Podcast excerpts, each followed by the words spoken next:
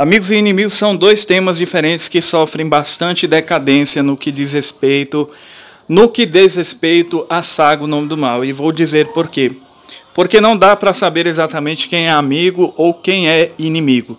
Não dá para saber porque você não conhece a fundo, não existe uma profundidade, não existe um conhecimento profundo. Não existe, existe até o querer, a vontade, mas não basta somente querer, é necessário conhecer.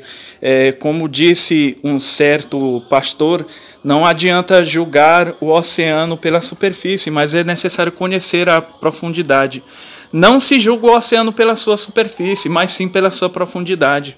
Então muitas pessoas são julgadas e quantas pessoas na vida real não são julgadas simplesmente pela sua aparência ou porque parecem ter alguma caridade ou parecem que são antipáticas ou pessoas malvadas, mas na realidade é algo totalmente irrisório e, e dependente.